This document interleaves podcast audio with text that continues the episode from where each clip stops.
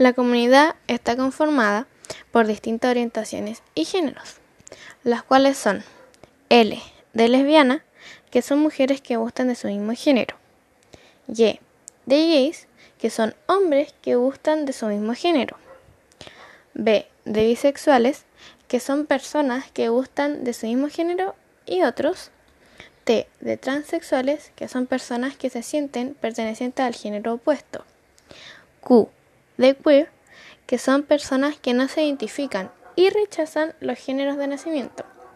Y en el más están incluidas las otras orientaciones y géneros como los intersexuales, asexuales, pansexuales, entre otros. Muchos de los que pertenecen a esta comunidad viven o vivían con el miedo del rechazo de sus cercanos o la sociedad en sí, o como se conoce coloquialmente, salir del closet. Pero, ¿qué es salir del closet? A esto se le conoce como declarar públicamente la orientación sexual o género de la cual se es parte.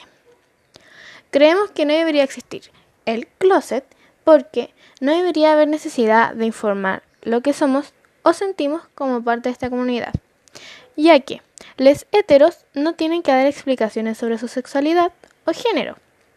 Es algo que esperamos que con el tiempo desaparezca, ya que tenemos la mentalidad de que todas las sexualidades son válidas o normales, como dirían algunas personas hasta el día de hoy.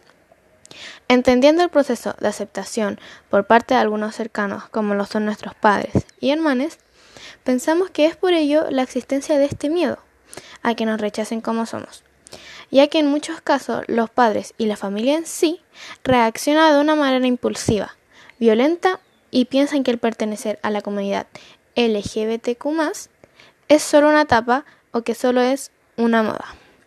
Y muchas veces, en algunos casos, hasta se piensa que es una enfermedad y por ello la mayoría de las familias recomiendan a un psicólogo o cortar lazos con las personas por no ser como desearían. En este caso, ser heterosexual. Además, la idea del closet es reafirmar las heteronormas. Esta significa que todo lo que no sea heterosexual es sinónimo de raro. También mantener escondido lo que para la sociedad no es normal. En estos casos es donde más se refleja la homofobia, transfobia y el odio irracional hacia la comunidad en general. Tristemente es muy frecuente que asesinen y hayan ataques violentos hacia las personas que están dentro de la comunidad, como, como en el caso de Daniel Zamudio y Nicole Saavedra.